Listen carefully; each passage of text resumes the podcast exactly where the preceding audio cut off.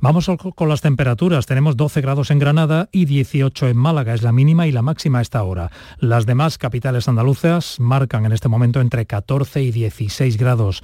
Andalucía, una de la tarde y tres minutos. Servicios informativos de Canal Sur Radio. Más noticias en una hora. Y también en Radio Andalucía Información y canalsur.es. Tu gente, tu radio está aquí. Canal Sur Radio la radio de Andalucía. Frutos secos Reyes. Tus frutos secos de siempre te ofrece los deportes.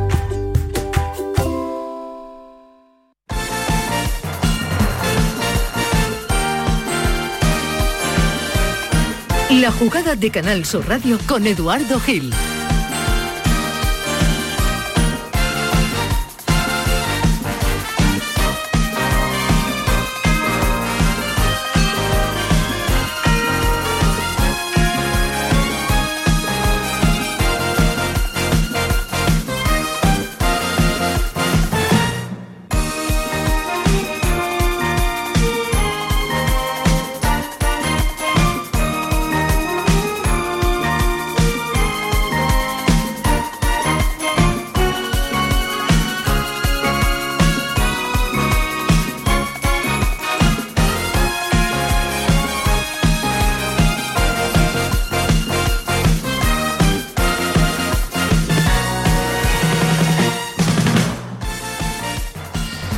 La una de la tarde escasamente van a dar la una y cinco. Bienvenidos a la jugada de Sevilla como cada lunes, como cada día en Canal Sur Radio y estamos a 11 de diciembre y no es que estemos en sin remedio, pero como si lo estuviéramos en la calle Arcos número 33, un sitio muy recomendable en estas fechas, coctelería incluso, además de buenas viandas para la Navidad y fútbol. Fútbol que aún nos quedan eh, como dos jornadas de liga. Eh, después eh, de Navidad llegará otra, el 3 y el 4 de enero. Y los 16 de Copa del Rey en plenos Reyes. Así viene el próximo mes futbolístico, el próximo mes deportivo. Noticias del día los compañeros de BC anuncian lo previsible, que el Betis le ha hecho una oferta de renovación a Guido Rodríguez. Ahora que está lesionado, quizás sea el momento. todo con los ecos del partidazo eh, que se marcó el Betis, el Betis de Pellegrini, del segundo entrenador con más partidos dirigidos en la historia del Betis tras Serra Ferrer. Hablamos de Manuel Pellegrini que insiste que mereció ganarle al Real Madrid el pasado sábado. El Betis, por cierto, suma, para los curiosos, ¿eh? suma eh, los mismos puntos que Almería, Granada y Cádiz. Y el doble de los puntos que tiene ahora mismo en la tabla clasificatoria el, el Sevilla. Tiene el Betis 26 y, bueno, eh, de momento está ahí aferrándose la séptima plaza a plaza de, conference. El otro eco del fin de semana es el gol anulado más surrealista de la historia. Eh, la víctima es el Sevilla, el tanto de Mallorca que debió validarse a, Pedrosa. El, Sevilla vuelve a ser víctima porque, eh, esta es otra historia, el Ministerio de Interior francés no deja viajar a los aficionados del Sevilla a Lens, a Francia, muchos con el viaje, con el pack comprado y pagado. El club está en la gestión de esta decisión salomónica del gobierno galo tras la muerte de un hincha en el Nantes Niza y así lo han decidido los eh, franceses. El enviado especial de Manol de, Canal Sur Radio, Manolo Martín, ya está en Francia, acaba de aterrizar y está hablando, creo, el presidente Pepe Castro. Hola Manolo, bienvenido. Hola Eduardo, ¿qué tal? Buenas tardes. Escuchamos ya al presidente del Sevilla aquí en el aeropuerto de Lille.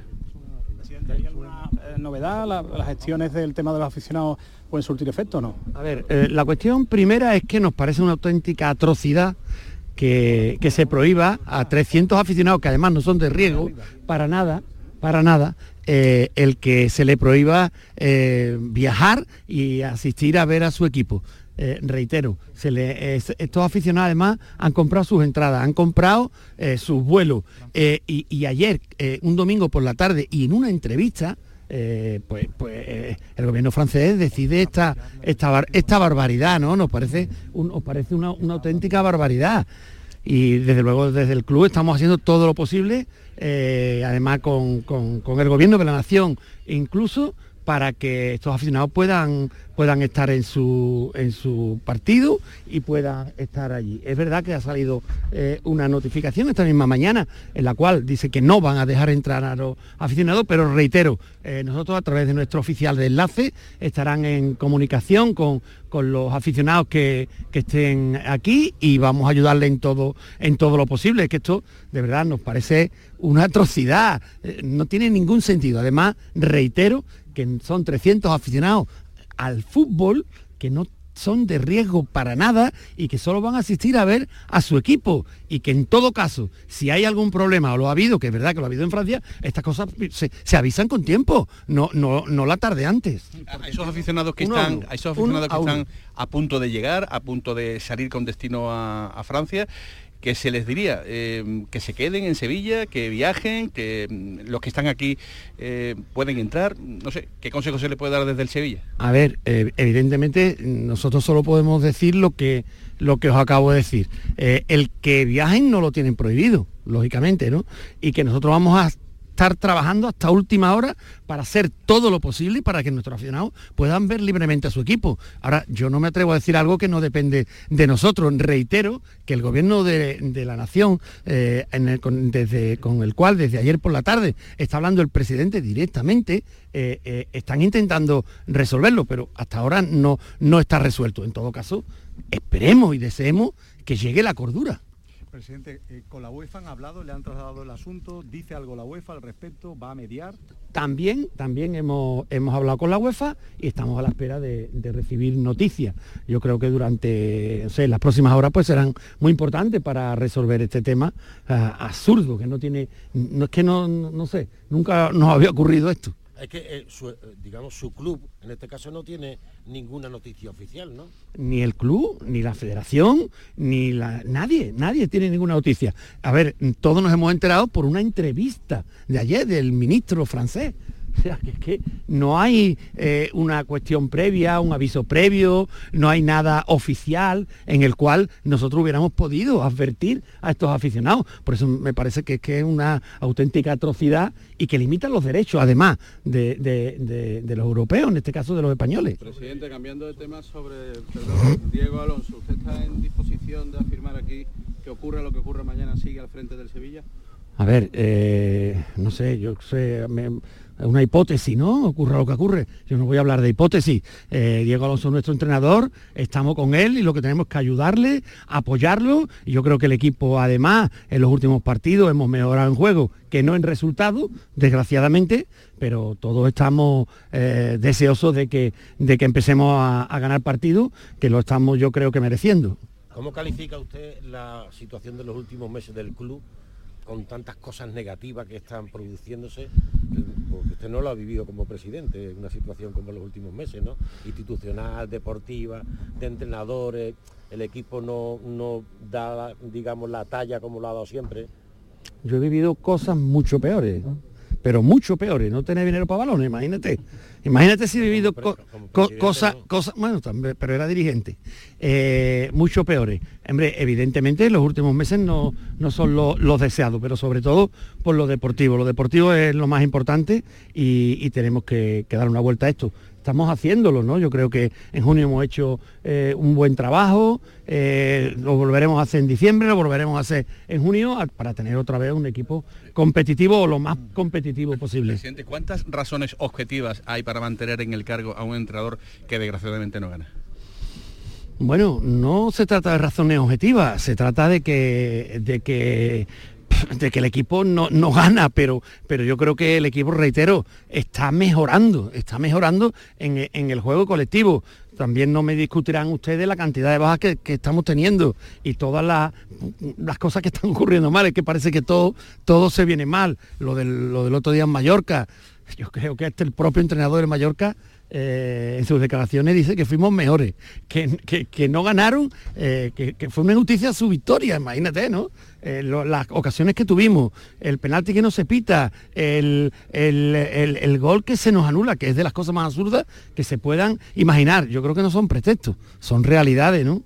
Pues el grado de confianza respecto a la figura de Diego Alonso, que siempre ha mantenido usted, sigue intacto o los resultados hacen que todo Claro, evoluciones y, y las opiniones también. Mire, que no hay victoria no es discutible, ¿no?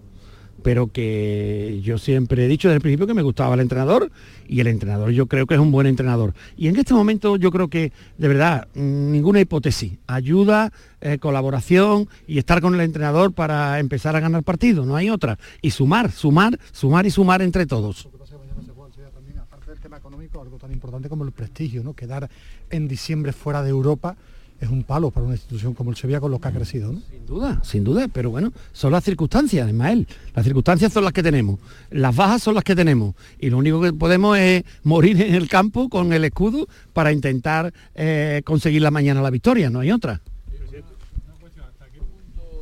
estar preocupado el aficionado que no solo ve que mañana es una final, sino que ve que el equipo está muy cerquita de... En directo a la rueda de prensa y que todo el cantazo, entre comillas, del presidente del Sevilla recién llegado, cualquier cosa. a Lens con la expedición que encabeza. A ver, eh, más que preocupado, que también estamos ocupados, ¿no? Yo creo que, que, en lo deportivo tenemos que mejorar, evidentemente, que sin duda vamos a mejorar porque tenemos una plantilla lo suficientemente buena y homogénea para salir de ahí y yo creo que es cuestión de partido de que mm, mm, vayamos sumando de tres y salgamos y salgamos de ahí. Yo de verdad que no tengo ninguna duda de eso. Hay un tema que, ha vuelto a salir este fin de semana, que es el tema del VAR, ¿no? El partido de Cádiz y el partido de Sevilla con el gol que anulan a, a, Pedrosa en este caso. ¿no? ¿Qué opinión tiene de lo que ha pasado? Bueno, me parece una barbaridad. Yo creo que el VAR no, no ha llegado para esto, ¿no? Yo creo que de una vez por todas se tienen que poner de acuerdo cuándo entra y no entra el VAR, ¿no? Porque de verdad que ve unos 20 imágenes diferentes y no ve que, le, que ninguna clara. Yo creo que, que el VAR está para, para, clarificar, no para buscar las cosas que, no existen. Eh, yo creo que es que lo del el gol anulado el otro día es que no sé, hay que ver 20 veces la imagen para ver si le da en el codo o no. Que yo creo que no le da, porque si le diera el balón eh, hubiera ido para otra parte en vez de para la portería directamente. Y luego, no sé, el penalti que no se pita en Siri, de verdad, ¿cuánto segundo tiene que estar un defensa agarrando al delantero para que no pueda rematar? es que hay cosas que, que no, no tienen sentido. Y si todos nos quejamos, es que algo pasa mal, algo pasa con el arbitraje. Pero desde luego lo del VAR, el VAR que ha venido a ayudar, yo creo que no está ayudando, sino todo lo contrario. Y nosotros además nos sentimos perjudicados, evidentemente, en varios partidos, no solo en el, del Mallorca. Eh, presidente, no hemos tenido posibilidad de, preguntarle por su valoración de la última junta. por las valoraciones con respecto a la última junta de accionistas del pasado jueves. La verdad es que nunca el presidente pues, eh, se ha referido a este asunto, lo escuchamos. Hablando, hablar de la junta, pues evidentemente fue una junta desagradable, una junta que, bueno, que no es la ideal que, que quisiéramos, que quisiéramos tener pero hay que olvidar la Junta y, marcarnos en lo deportivo, ¿no? que es lo verdaderamente importante.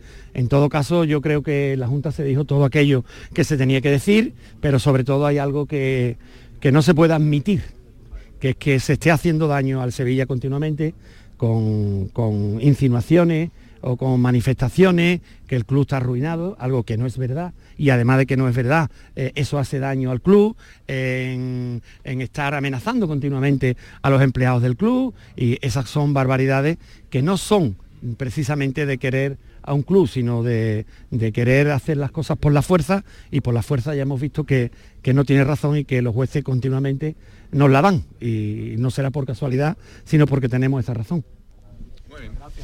Bueno, pues eh, hasta aquí, en directo desde el aeropuerto de Lille, que aquí es donde nos encontramos, aquí es donde ha aterrizado el aeropuerto que nos ha dado la bienvenida en este caso a la expedición del Sevilla Fútbol Club.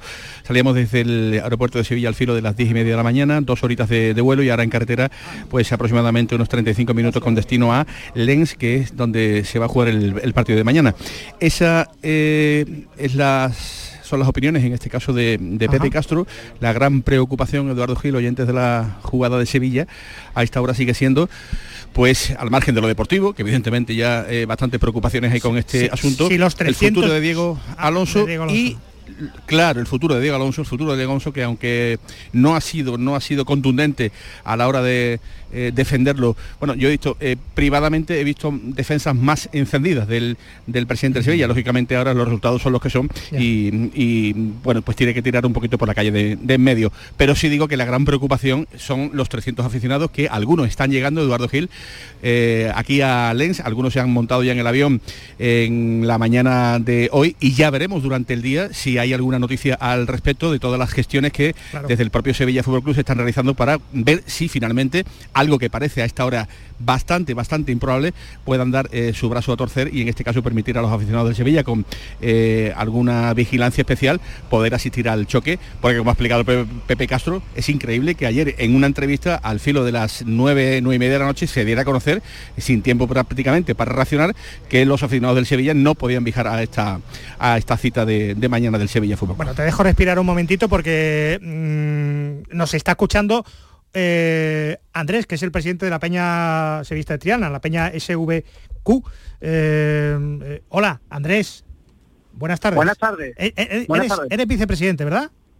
Sí, vicepresidente. Bueno, ¿dónde estáis ahora mismo? ¿Cómo habéis llegado? ¿Qué plan hay? ¿Teméis esto de pasar la aduana? ¿Alguien nos va a parar? ¿Hay que guardar las la bufandas del Sevilla? ¿Esto cómo va?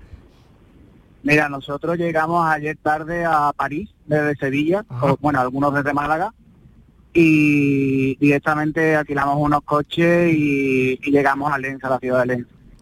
Que una vez llegado aquí ya leímos el comunicado del ministro de Interior francés y sinceramente todavía no había nada, nada puesto en marcha. Hoy hemos barajado opciones y, lo que hemos eh, comunicado es de irnos a, a Brujas, a Bélgica, para pasar el día, pero obviamente sin chaquetones, sin nada. Obviamente llevaremos alguna bufanda, pero todo guardado porque no sabemos la situación en la que está. En Bélgica obviamente estamos, estamos exentos. Pero obviamente esto es una situación de incertidumbre que no sabemos cómo actuar y sobre todo mañana, que mañana es el día gordo allí en Lens, donde tenemos la casa y donde ahora mismo de nuestra peña somos unos 30 y más los aficionados sevillistas que llegarán entre hoy y mañana también eh, por la mañana. Pero es, surrealista, eh, os tenéis que escapar a, Brujas porque en Lens es como si estuvierais perseguidos, ¿no? Como si estuvierais en, búsqueda de captura. Eh, lo que entiendo que no podréis hacer, a lo mejor no os dejan entrar en el, en el campo, o sí. En el estadio. por lo que hay el comunicado esta mañana, no es que ya no podamos ni entrar, es que no podemos circular en la ciudad de Lens desde las 10 de la mañana hasta las 3 de la madrugada del día 13. Ni estar en una casa, ni conducir, ni andar, ni nada. Todo español, obviamente, de, situado en Sevilla, no es que lo, lo pueden arrestar hasta seis meses y con multas de hasta 30.000 euros. Me estás dejando de piedra. Eh, todo porque, volvemos a explicar, el gobierno francés eh, que va a organizar unos Juegos Olímpicos de aquí a unos meses. Eh, hubo un homicidio en el antes eh, Niza y el ministro de Interior ha prohibido que, viajen. Es decir, no es una medida disuasoria, es una prohibición tal y como estáis contando. Tenéis pena de, de, multa y de detención, Tanto de prisión como económica. Que os pueden detener. Según la nota de esta mañana del, gobierno francés, en teoría sí, es un comunicado oficial y estamos esperando que tanto el gobierno español como tanto el club como el organismo UEFA eh, se pronuncien ante esta situación porque ya le decimos, nosotros tenemos este viaje programado desde octubre prácticamente con toda la ilusión del mundo, que es el viaje de nuestra peña, por así decirlo, porque es el más numeroso que vamos a hacer este año de momento y ahora mismo es que tenemos todo, tenemos coches, tenemos casas y aquí estamos esperando la situación. ¿Dónde se meten 30 sevistas que quieren sencillamente ver a su equipo mañana por la noche? Pues eh, a Bélgica se tienen que exiliar. Esto, esto, esto yo no, lo he visto nunca. Pero en fin, eh, Andrés, eh, seguimos expectantes. ¿El, ¿El club os dice algo? el club a día de hoy no ha hecho ningún comunicado pronunciándose con respecto a esto. Ayer hizo un comunicado diciendo se lo, que, se, lo, llevan los demonios, se, lo va, se lo va a trasladar a UEFA, va a protestar y demás, pero no puede hacer mucho más. Efectivamente. Como Pilato, se, han lavado las manos hasta el día de hoy. Hasta el momento de hoy se han lavado la mano del club. Y estamos esperando de que se pregunte porque obviamente es la entidad que nos representa y estamos expectantes a que diga algo a nuestra a nuestra lanza a favor. Andrés, no os dejamos de, la mano en Canal Sur Radio eh, eh, porque nos has dejado impactados. Eh, esto no es una medida disuasoria, esto es que efectivamente hay, hay civistas en busca y captura, lo mismo en Lens, por orden del ministro de Interior francés. Un abrazo muy fuerte y estamos en contacto durante toda la jornada de aquí a mañana, ¿de acuerdo? Muchas gracias, un saludo. Llevarlo lo mejor posible. En fin, yo porque tengo clásicos eh, del periodismo y de la radio de toda la vida aquí a mi lado, si no, eh, me metería debajo de la mesa porque estoy espantado. Hola, querido Joaquín Adorna, amigo. Hola, buenas tardes, queridísimo Eduardo. Bienvenido. Muchísimas gracias por la invitación. Esto, eh, hemos visto cosas, hemos escuchado cosas, pero esto, ¿te estás quedando tan de pie La verdad que sí, la verdad que sí, porque... Una decisión que se tomó ayer por la tarde. Muy a la ligera, con viajes programados, con sevillistas, que además no creo que haya, eh, a ver, todo lo que sea, garantizar la seguridad del aficionado al fútbol me parece magnífico, pero no hay mm, motivos mm, reales que dejen intuir un riesgo de violencia en, Lens, en el partido, que sí deportivamente es muy importante para el Sevilla, evidentemente, porque si no gana quedaría eliminado ya de la Europa League y puede tener consecuencias muy graves, tanto con el técnico como con el aspecto económico del club, pero no hay, no hay razones, al menos yo no las conozco, objetivas para, para tomar una medida además de una forma tan precipitada. Creo que es lo más, lo más grave. Que se hace de, una forma muy rápida, sin previo aviso y con muchos sevillistas que tienen ya sus viajes más que programados, como acabamos de escuchar ahora al vicepresidente de la Peña Sevillista de Triana. ¿Sabes quién está a mi lado? Aparte de Hombre. A mi derecha. Este ha sido un clásico. Un señor que cumple, cumple 50 años de carrera profesional, 50 años de, de radio, porque él ha sido siempre de, de, radio, la Asociación de la Prensa creo que se ha acordado de él, de la prensa, incluso de la prensa deportiva. Si dices, por ejemplo, la afición opina, seguramente ya, ya está dando una buena pista. Claro, dice las redes sociales, es que él inventó las redes sociales en la radio antes que existieran, antes de, de, fin, de, Facebook, de Zuckerberg y de Twitter y de, y de demás historias. Y maestro de otros periodistas también. Sí, señor, la afición opina con, otro maestro, con Bartolomé Cabello. Bartolomé Cabello, buenas tardes y bienvenido. Buenas tardes, Eduardo. Buenas tardes a los oyentes de Canal Sur, a Joaquín. Eh, otro invitado que tendremos ahora también, lo saludamos dentro cuando tú hagas la presentación. Estoy haciendo una lista, estoy haciendo una lista de la Liga de los Periodistas Extraordinarios, este documental, la Liga de los Presidentes Extraordinarios, esta de Movistar. Haríamos una Liga de los Periodistas Extraordinarios con Tomás Furés, con Enrique García y contigo, ¿no? Alguno que otro más, ¿no? Sí, la verdad que sí. Son, muchos años y algo, algo hemos dejado. Bueno, tú lo sabes mejor que nadie. Mm, yo digo siempre, y tú lo sabes, que eres mi hijo radiofónico te cogí, te amamanté eh, cuando estaba todavía en, los primeros cursos de carrera. he perdido pelo y me han salido canas. ¿eh? Bueno, pero bueno, tú sabes que nos tenemos un cariño especial.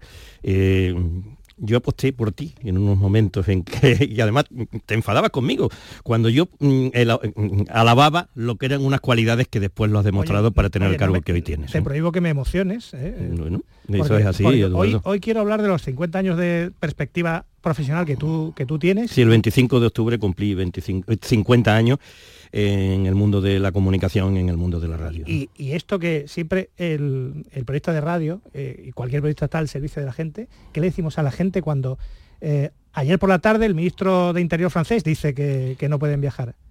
Esto es, mm, esto es la Unión Europea. Nos falta, nos falta, el siglo XXI. Nos faltan, para que esto sea razonable, nos faltan datos que no tenemos y no sabemos por qué eh, Herman Lasca de, Francia ha tomado esta decisión que viene a perjudicar lógicamente a los 300 aficionados, que son aficionados pacíficos, eh, que han tenido, como tú decías, exiliarse hasta Bélgica, hasta Bruja, para no estar incumpliendo y no estar a punto de que los detengan o que le impongan una sanción económica un tanto desorbitada.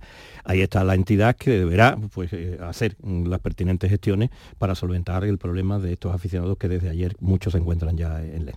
Esto como los futbolistas. 300 pues de Mon, por allí escapado. Está como los futbolistas. Tengo mi padre deportivo aquí, aquí al lado, pero le voy a sacar los higadillos para que eh, se moje eh, en todo. a vosotros dos os pregunto, ¿qué está esperando el Sevilla para, para a mañana? Para cambiar de entrenador, no tienen, a Diego Martínez, no hay dinero, es que se tiene que ir Víctor Horta, que es el que arriesgó por quitar a Mendilibar, que está esperando la, la imagen, la imagen que dio el otro día y bueno, y los tantos partidos sin ganar, eh, es obvio que si sigue sin ganar tomarán una decisión. y no creo yo que, no se tome porque detrás de él se vaya Víctor Horta, no lo creo tampoco, porque si es un error, si un error ha sido su fichaje, sería un error aún mayor mantenerse en la postura de mantenerlo. Así que yo creo que es que el equipo no juega nada, no juega nada, ni defiende bien, ni ataca bien, ni tiene carácter, ni no transmite. Y así no creo que sea el punto de inflexión que estamos esperando el de mañana en Francia contra el Lens. ¿Cuántos entrenadores no ha, visto César? Mucho, mucho. Poco, ¿no? Desde, desde el año que, 73 hasta ahora. Pero Diego Alonso lo han aguantado más que a Maritrini. Bueno, sí, porque son, ha, habido ya muchos cambios. Eh, la entidad está atravesando pues, una crisis eh, eh, institucional que, que, hace dudar en un momento determinado qué, qué decisión hay que tomar de cara a, a, una entidad mm, señorial, una entidad histórica, una entidad en el mundo del deporte, que está ahí en lo más alto, mm, está un tanto deteriorado y, hay que cambiar, tienen que cambiar en lo deportivo y en lo institucional. ¿Tú, ¿eh? te consideras, creo, eh, amigo de hace muchos años, décadas de José María del Nido Benavente? Sí. El hombre que le dijo a su hijo el otro día alguna lindeza, fuera de sí, que lo hemos criticado y vamos, es, esos límites no se pueden superar, ¿eh? esos límites no, se, deben superar. Tú has, conocido, tú has conocido a Lopera y el proceso que ha venido después y, Yo a, algunos lo, algunos lo hemos lo hemos comparado, a Lopera lo quitaron de medio cobrando, pero José María del Nido obviamente parece que es incombustible. ¿Cómo, cómo acabará este lío de padre, hijo y muy señor mío? Mm, ahí desconocemos de quién son las acciones, porque hay un número de acciones que están ahí, que tienen una titularidad y esos son los que los son del padre, pero están representados por el hijo. Tendrá el juzgado en un momento determinado que decidir quién tiene que representarla. hijo se, tiene, tienen demandados en el ya y ahí no hay ningún tipo de, de, posibilidad que nosotros nos podamos pronunciar hasta que el juzgado diga quién es el propietario y el representante de esas acciones. Bueno, eh, hoy vienes eh, como en el caso de Joaquín, en calidad de, amigo también, pero eres responsable de integridad de la Real Federación Andaluza de, Fútbol y tenéis un caso entre manos que a mí particularmente me ha llamado la atención. ¿Qué nos puedes contar? Bueno, en su momento lo, todavía está. Eh, en, no, lo de su momento es que no me vas a contar no, todo. voy a contar no, voy a decir el nombre, no voy a decir el nombre del jugador, sí voy a decir lo que hace. Yo ¿Para qué sirve además de ser delegado departamento de integridad? el, departamento de integridad, nuestro trabajo es de, en el césped y en el vestuario a lesionar a los jugadores sobre lo que es la integridad, haciendo mucho hincapié en tres cosas. Amaños de partido, que aunque parezca de en cualquier categoría se produce, apuestas es decir, que cualquier jugador desde el momento que tenga una ficha federativa tiene prohibido apostar y sobre todo también los menores. No se pueden imaginar nuestros oyentes mm, mm, que se da la cantidad de padres que se encuentran con una tarjeta de crédito que su hijo, porque además otro de los grandes problemas, dicho tres, otro de los grandes problemas son las nuevas tecnologías, el móvil. Un niño se mete en su... Mm, nos dice la Policía Nacional y la Guardia Civil que móvil hoy para el, para el niño, para el menor, incluso para el mayor, es la heroína del siglo XXI. ¿Cómo controlas tú un niño cuando se mete en su habitación? Si hace una apuesta, si se mete, si se mete viendo pornografía. Fíjate que te está escuchando uno de nuestros invitados, el tercero que falta en esta mesa, que es eh, Paco Gallardo. Eh, ha presentado hace muy poquito, esto no estaba en mi libro de la historia del baloncesto, y lo ha escrito junto con un histórico del baloncesto internacional, mundial y de toda la vida, que es Juan Antonio Corbalán. Hoy nos visita uno de los mejores, como me lo han dicho, así lo traslado, seres humanos que existen en el deporte de, Sevilla. Eh, médico del Club Baloncesto Sevilla, del Caja de toda la vida, de la selección, eh, un tipo imprescindible para conocer la historia del baloncesto en Sevilla, baloncestista de, vocación, y escritor como su hermano Miguel, que ha publicado hace muy poquito un libro de Joaquín. Ha publicado Letras de Médicos, Cuaderno de San Lorenzo, La Última Noche, El Rock de la Calle Feria, pero este último libro va de baloncesto, que es lo que más quieres. Hola, doctor Paco Gallardo, bienvenido. Buenas tardes, querido Eduardo. Muchísimas gracias por tu exageradísimas palabras, ¿no? Exageradas, ¿no? Pero estoy muy contento porque estar aquí con Bartolomé, que estoy de acuerdo contigo, que es historia viva, es un clásico vivo de la Gracias, Paco y con el compañero también es, un lujo. Muchas gracias por invitarme. Bueno, este, este libro vamos a hablar de, de él inmediatamente, pero de, lo que decía, es verdad que el móvil es la... Eh, sí, es el enganche, es la, adicción. hay mucha gente que tiene la, ya del siglo XXI. Sí, sí, ya incluso se tratan como adicción. Hay tratamientos para la adicción del móvil. Eso es un, gran problema porque hay mucha gente que vive más tiempo virtualmente que en la realidad. Entonces vive más tiempo comunicándose con el móvil.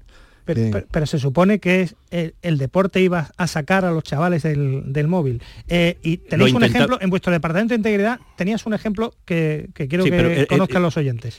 Te refieres a un caso de un jugador menor de edad que le cogió como edad penal por muy poquito. Eh, cuando estaba a punto de cumplir los 14 años. En su momento esto es una presentación que haremos como algo que todavía está en el embrión, pero cuando llegue su momento va a ser algo único en España. ¿eh? llega un momento determinado que me llama el presidente de la Federación Sevillana, Pedro Borra, que había el caso, yo soy además, como tú decías, el delegado de integridad, pero también el delegado de protección de infancia y adolescencia del fútbol de Andalucía un caso de un jugador de un pueblo cercano a Sevilla, no vamos a dar muchos datos, eh, que estaba atravesando un momento complicado, mm, cuando justo en el momento que cumplió los 14 años, tenía 14 años y 5 días, eh, tuvo un incidente de un mal momento que le pegó un, empujón a un árbitro. ¿Y cuántos partidos le cayeron? Le cayeron 41 porque ese árbitro cayó al suelo, presentó un parte de lesiones. 41 partidos. 41 a un chaval de 14 años. ¿Y, qué se hace? Eh, con un caso pues, así? Pues, como mi misión como defensor del menor fue reunirme con el presidente del club, que me diera datos de este jugador e inmediatamente vi que era un niño normal, que estaba atravesando un momento complicado. Yo de eso sé un poquito porque viví un caso similar, yo tengo dos hijas y, eh, que este chaval se había quedado, había perdido a su padre hacía muy poquito, hace unos meses, estaba atravesando un momento muy difícil, un niño extraordinario. Yo me reúno con el presidente, me reúno después con el jugador, y me reúno con su madre. Eh, me cuentan que lo que quería, que él había pedido ya perdón al árbitro por de diferentes formas, diferentes maneras. Este es un caso que está además, eh, como tenía edad penal, estaba ya en la Fiscalía del Menor, estaba, que está bajo la tutela en este momento de, dos psicólogas, que es la psicóloga de la Federación y la psicóloga de, también de la Fiscalía eh, de Menores, y entonces pues le, propongo al jefe del gabinete jurídico este caso que podíamos hacer, como ya no había posibilidades porque se habían cumplido el plazo para poder hacer las alegaciones o para hacer los recursos correspondientes. ¿Qué habéis hecho? Entonces había solo una posibilidad, que era que la Junta Directiva estudiara este caso en profundidad y pudiera hacer un indulto. Todavía no se ha producido el indulto, porque para que se produzca tienen que darse una serie de hechos que se están produciendo ya. Entonces, él mm, va a intentar, una vez que cumple la mitad de esos partidos, eh, suplir los 20 que le van restando, más o menos, pitando partidos. Así que un chaval de 14 años que tiene 41 partidos de sanción, que le pega a un árbitro, está haciendo el curso de árbitro en este momento. Y se va a poner a arbitrar. Se va a poner a arbitrar y va Para que no toque más un árbitro. Para que no toque.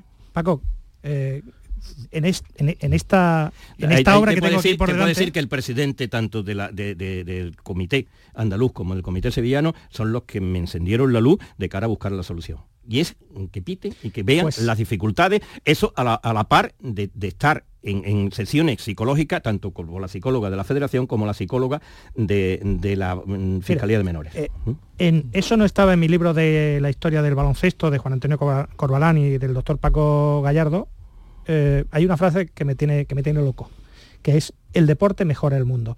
Este tipo de cosas sí mejoran el mundo, ¿no? Totalmente. A mí me, ha estremecido un poco y Gracias, Paco. he visto al chaval, ¿no? De todos nos equivocamos, podemos equivocarnos, estar en, en, mal circunstancias. es lo grande del deporte, en, concreto el, deporte que he vivido yo, el baloncesto, es un... en el libro tratamos Juan y yo de, sacar un poco esa, ese alma de baloncesto, que ese, quien haya jugado a baloncesto lee el libro, entiende las claves, podemos decir, del baloncesto. Y en el baloncesto yo no he tenido, como, ni como médico ni como jugador, no he tenido un problema en, en casi 40 años. Porque la gente de baloncesto y la gente de deporte en general, la gente de baloncesto son gente muy noble, la gente de baloncesto tiene un código, como mm, escribimos en el libro, que nadie sabe de quién es esa frase, ni lo voy a decir porque no firmamos, el libro es de los dos íntegramente, entonces el, en el baloncesto tiene una cosa muy bonita, muy hermosa, que es que levantamos la mano cuando cometemos una falta, reconocemos haber cometido un fallo y pedimos disculpa pública por eso. Como, buen cristiano. Oye, en, el libro he descubierto que hay algo de, evangelización, de, proselita, y, algo de... Y, algo también de como si el baloncesto fuera eh, en sus comienzos, en el siglo XIX, con Naismith en, eh, en Canadá, donde se inventa el baloncesto, donde es una prolongación de la oración casi, ¿no? Sí, sí, tiene unas raíces religiosas muy profundas el baloncesto que mucha gente desconoce. El baloncesto americano, la asociación Inca, tuvo mucho que ver eh, en el, arraigo del baloncesto. Fue eh, muy pedagógico el baloncesto en su primero. Y, los americanos eh, por el mundo mm. ejercen como, como, como los romanos con el cristianismo, ¿no? Que ayudaron a, que se propagara por Europa, ¿no? Sí, sobre todo esta asociación. Y luego también tuvo, por ejemplo, las bases americanas aquí en, Sevilla, en Rota, en, tuvo también mucho que ver en Torrejón la difusión del baloncesto en España tuvo mucho que ver con la implantación de las bases también. Eh, el baloncesto tiene unas historias que es lo que hemos pretendido reflejar en el libro. Una, eh, tiene un alma, tiene un alma. Es algo más que una serie de jugadores que intentan meter un balón por el, por el, en el, sexto, por el aro. El baloncesto tiene un espíritu, tiene una filosofía, tiene una literatura, tiene una música y de eso hablamos y, bueno, eso es lo que pretendimos. ¿Qué debería aprender el fútbol del, mundo del mm, Bueno, ahora vamos a apostar, estamos intentando mm, cambiar también muchas de las cosas del mundo del fútbol. Hoy mismo en cada una de las, de las federaciones provinciales tienen una gala que no se premia en este caso, algunas sí lo premian, pero en una, en una gala aparte, que son los méritos. Aquí es premiar el juego limpio.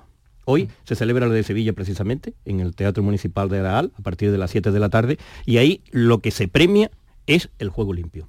Mm, la federación, dentro de su normativa, de sus reglas, eh, mm, da puntos por el menor número de tarjetas. Es decir, que un club, a mí se me ha dado el caso, dando una conferencia, eh, creo que fue en el Vélez, dando una conferencia en Vélez Málaga, eh, conté un poco lo que era el juego limpio y lo que son las tarjetas verdes, lo que es el, contribuir a que cuanto menos tarjetas mm, se tenga, dan puntos y esos puntos dan un ascenso. Y me dice, nosotros nos quedamos fuera empatado con otro equipo porque el otro equipo tenía un punto más por el juego limpio. Es decir, que el juego limpio se premia y es lo que estamos intentando. porque, porque Paco, el deporte que pertenece a la industria del ocio, de masas y, demás, deporte tiene eh, otro valor que no es el de el de la pura el de la pura venta no el de... de todas las historias del libro hay dos o tres que me estremecen mucho la primera, Chinche La Fuente, que lo conocéis todos, entrañable Chinche La Fuente, que jugó muchos años en el Caja San Fernando, se quedó a vivir aquí en Sevilla, pues su, mujer Carmen tiene una enfermedad rara, de estas que se llaman rara, eh, una enfermedad que muy deteriorante del físico. Bueno, pues él ha asimilado eh, la asistencia a su mujer con sus hijos y con los cuidadores como si fuera un equipo de baloncesto. Ha cogido los valores del baloncesto y lo ha trasplantado esa organización de un equipo para que a su mujer no le falte de nada. Literalmente está súper bien cuidada. Y otra muy rápidamente, la de mi amigo eh, Pepito, que falleció, que se despidió de mí es el padre de Totequín, un rapero famoso que es muy parecido a él. Muy de Canal Fiesta Radio. Exactamente. y entonces eh, esa despedida que él hizo, él hizo, él era médico también, era un gran jugador de baloncesto. Eh, los valores que en el, último encuentro y lo que me habló de la vida, eh, me contó, me ha hecho hacerle un homenaje en este libro también quiero decir que el, deporte, porque no solo es el baloncesto, el deporte tiene unos valores tremendos y hay que reivindicarlo. Hay que que los jóvenes, yo por ejemplo, a mí me ayudó muchísimo el baloncesto, porque fue la época que yo lo cuento en una novela mía, Roda Calle Feria, cuando había peligros en, en, la calle, llegó la democracia sin, llegó la droga, llegó la heroína. Entonces muchos amigos, yo quería jugar bien a baloncesto y me quité de la calle. Me hizo exactamente un gran favor. En el libro hay personajes eh, imprescindibles de la historia del baloncesto gana Abdul Gelani, Javier Imbroda, que a ver si algún día el listado de la cartuja lleva su nombre, José. Alberto Pesquera. ¿Pesquera? Pesquera un buen amigo tuyo. Mira, es uno de los que ha querido hoy acordarse de ti, de tus 50 años, Bartolomé Cabello. Llevo un ratito queriendo contar una historia. no, no, no puedes contarlo, escucha. Me pongo de pie para saludar a un gran amigo, a Bartolomé Cabello, con el que coincidí en la profesión, en la profesión periodística hace ya mucho tiempo. De Paco Gamero. Que ambos estuvimos en la cadena Rato. Hablamos de la prehistoria, del año 85, 86, por ahí. Allí, por cierto, comencé yo a hacer información deportiva. Hemos sido, lo que yo digo, muletas de, un gran periodista que ya nos dejó, que era Juan Tribuna. Juan Tribuna se basaba mucho en nosotros dos para para una vez jubilado para llevar la Federación Andaluza de la Prensa Deportiva, de aquella parte también mm, guardo un grato recuerdo, pero Bartolo y yo hemos tenido sin duda vidas paralelas mm, y espero que haya una línea que, que nos confluya a los dos dentro de muy poco tiempo y esa línea debe estar en el cruce entre la Campana y la Luisiana, porque él es de la Campana, yo soy de la Luisiana y nos debemos una comida en un punto equidistante eh, de los dos pueblos. La comida la vamos postergando, pero lo haremos. Es un placer, Bartolo, volver a contactar contigo. Un saludo de tu amigo Paco Gamero. Creo que cualquier acto de, homenaje a, Bartolomé se lo merece, ¿no? José Alberto Pejera. Que cualquier homenaje que se le rinda eh, se lo merece, no solo como periodista, sino también como persona, una extraordinaria persona eh, que siempre, eh, digo, eh, estuvo en la línea de, un gran periodista. Así que un abrazo muy grande y que pase un gran día. Muy buenas, amigo Bartolo. Quiero, quiero desde... Manuel Jiménez. estoy un poco lejos de, la campana y de, y de Araal. Es entrenador de Sevilla.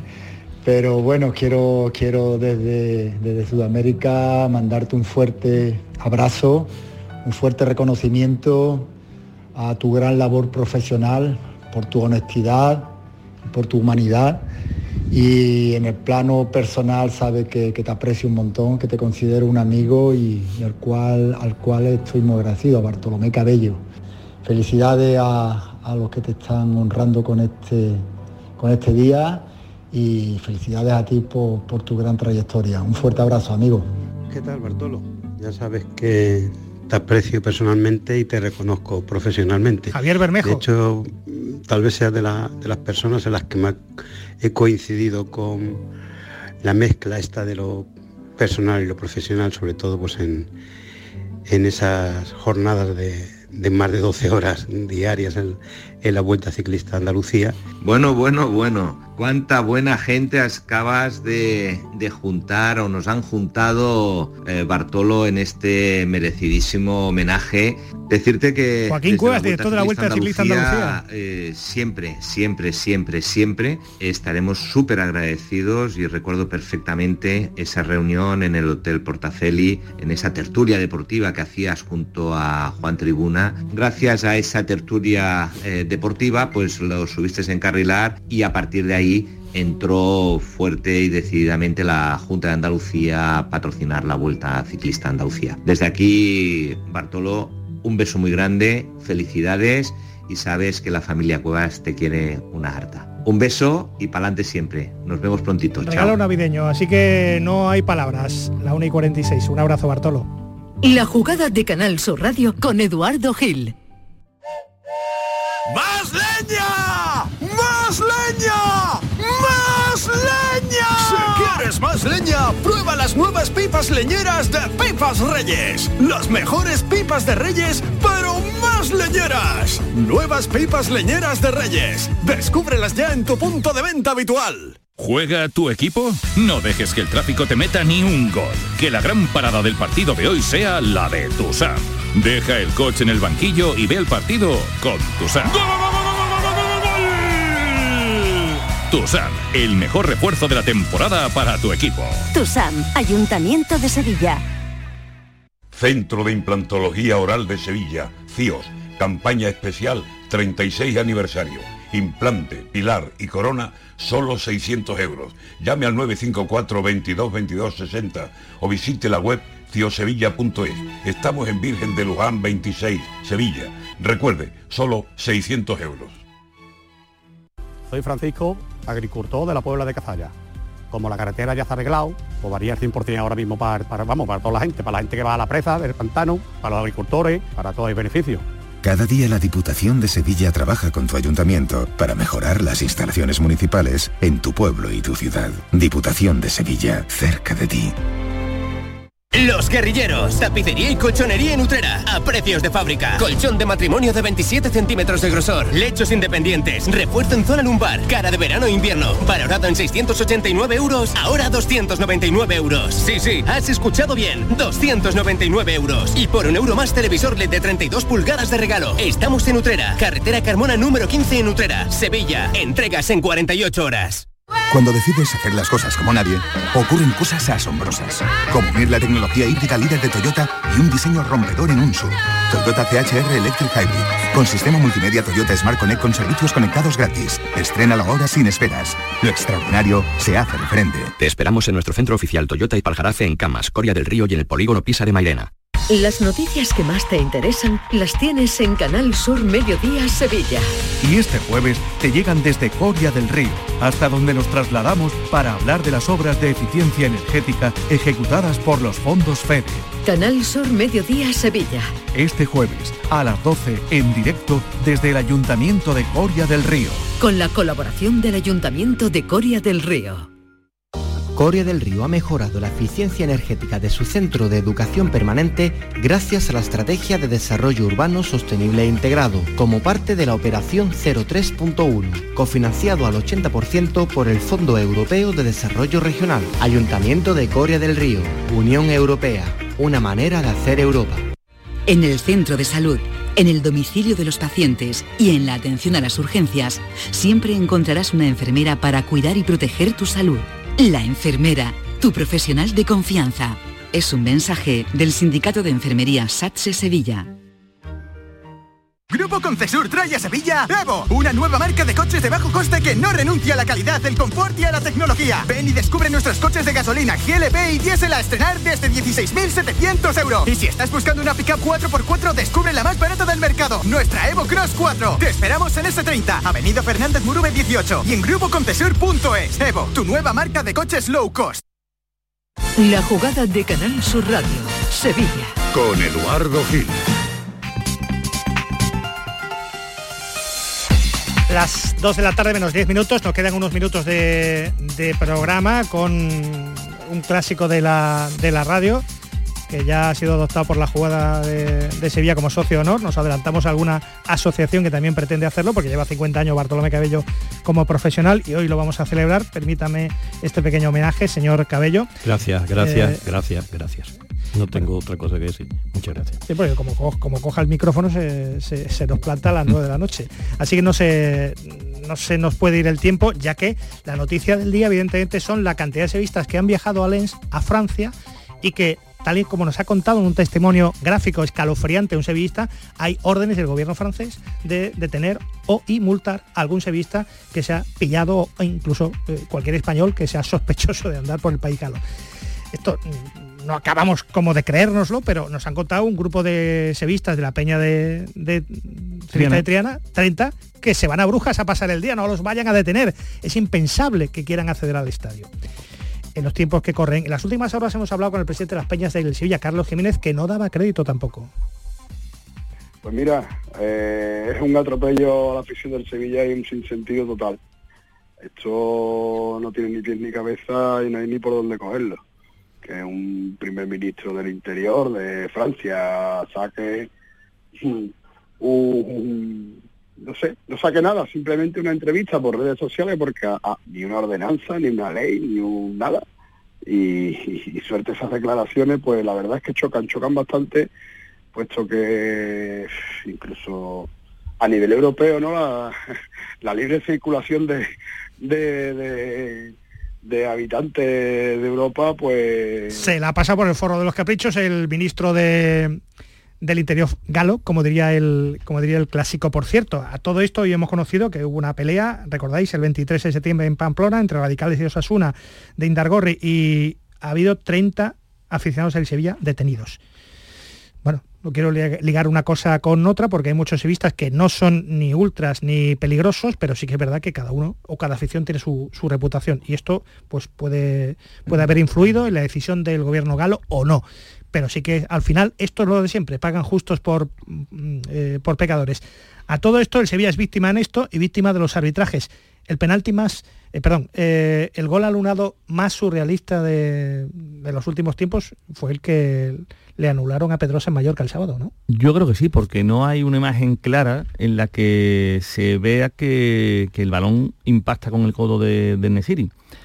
Entonces, el reglamento lo dice claro, eso sí, si el balón toca en la mano, si realmente hubiera esa imagen clara que toca la mano, el reglamento obliga a anularlo.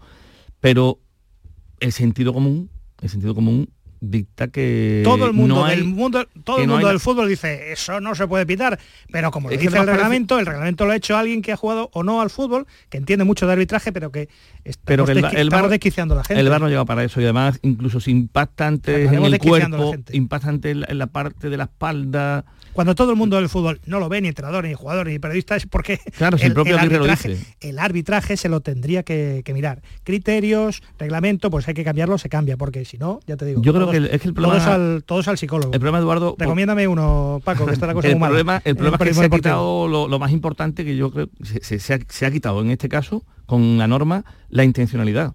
No hay la más mínima intención de Nesiri de querer jugar con el codo para meter ese gol. Eh, que, eso no quita que todas las quejas arbitrales de Sevilla nada tienen que ver con el mal juego del equipo y con el desastre institucional, la inestabilidad que hay en torno al club, que es lo que está afectando yo también al vestuario. Giro de tuerca rápidamente, porque el Betis está en gran momento, séptimo clasificado, eh, fue un partidazo, eh, Pellegrini insiste que se le mereció, que mereció el Betis ganarle al Real Madrid. Pellegrini ya después de Félix Sousa es el segundo con más partidos dirigidos en la historia del Betis, solo por delante de Serra. Lo que está haciendo Pellegrini no lo hizo Serra.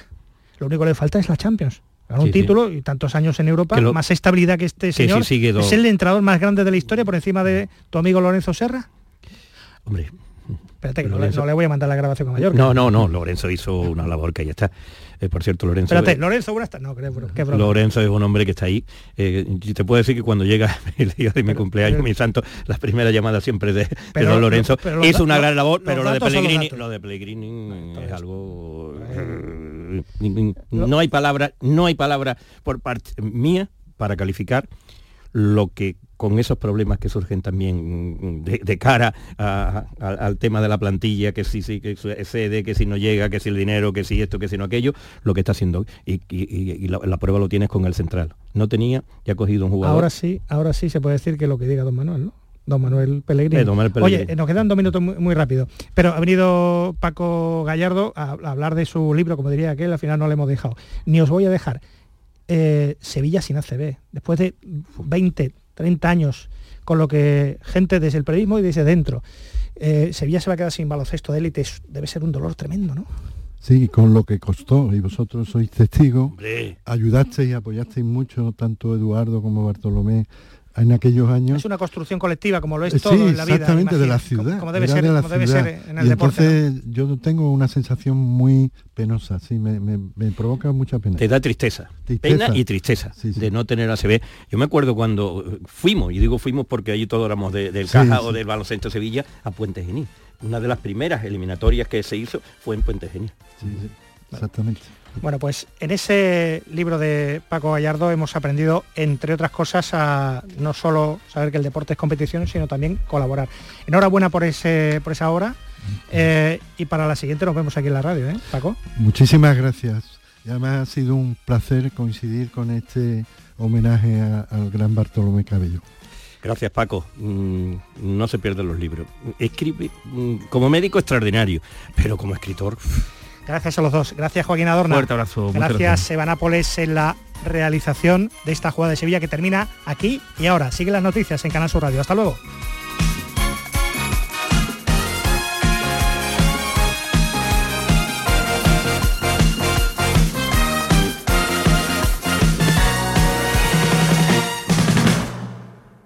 Belén, señores, al Belén viviente, que tu Sam te lleva donde está la gente. A Belén familia, al Belén que brilla, que tu Sam te lleva siempre por Sevilla. Estas fechas deja el coche en casa, porque nadie te acerca a la Navidad como tu Sam. Feliz tu Sam. Ayuntamiento de Sevilla. Estás estupenda. Gracias. Medicina estética en Clínica Doctor Ortiz. ¿Tu hermana y tu hermano también? Ellos cirugía plástica en Clínica Doctor Ortiz. ¿Y el pelo de tu marido? Ah, injertos capilares en Clínica Doctor Ortiz. Ahora en Clínica Doctor Ortiz ampliamos servicios. Ginecología general, funcional y oftalmología. Seguridad, confianza y satisfacción de nuestros clientes. La diversión te llama sin remedio. Saborea cócteles únicos, vibra con la música y grita de emoción con los partidos más épicos en Sin Remedio Premium Cóctel. Ven a conocernos y no te quedes sin tu reservado. Calle Arcos 33 Los Remedios.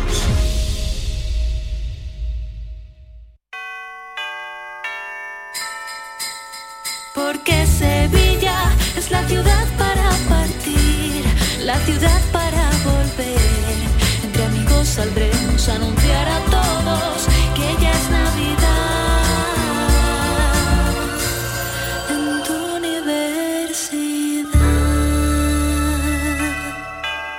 Universidad de Sevilla te desea felices fiestas.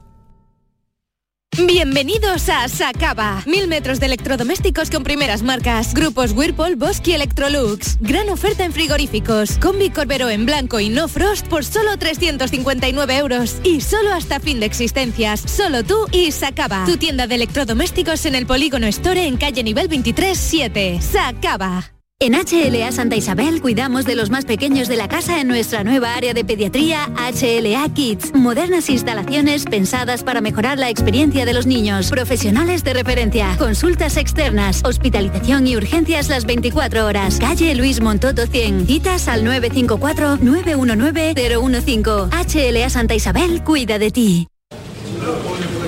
A ver, compañeros, ¿este año comida o cena? ¿De qué estás hablando? Mujer de la de Navidad, que no quiero quedarme sin un buen sitio. Ah, la hostería del Laurel, que apostar a caballo ganador. Y reserva pronto, que el año pasado me quedé sin sitio. Salones hasta para 180 comensales, almuerzos y cenas, diferentes menús. Y, ojo, en pleno barrio de Santa Cruz. Ni 10.000 palabras más. Voy llamando al 954 220295 y me informo. Recuerda, Hostería del Laurel, Plaza de los Venerables, Barrio de Santa Cruz. El llamador. Los lunes a las 10 de la noche.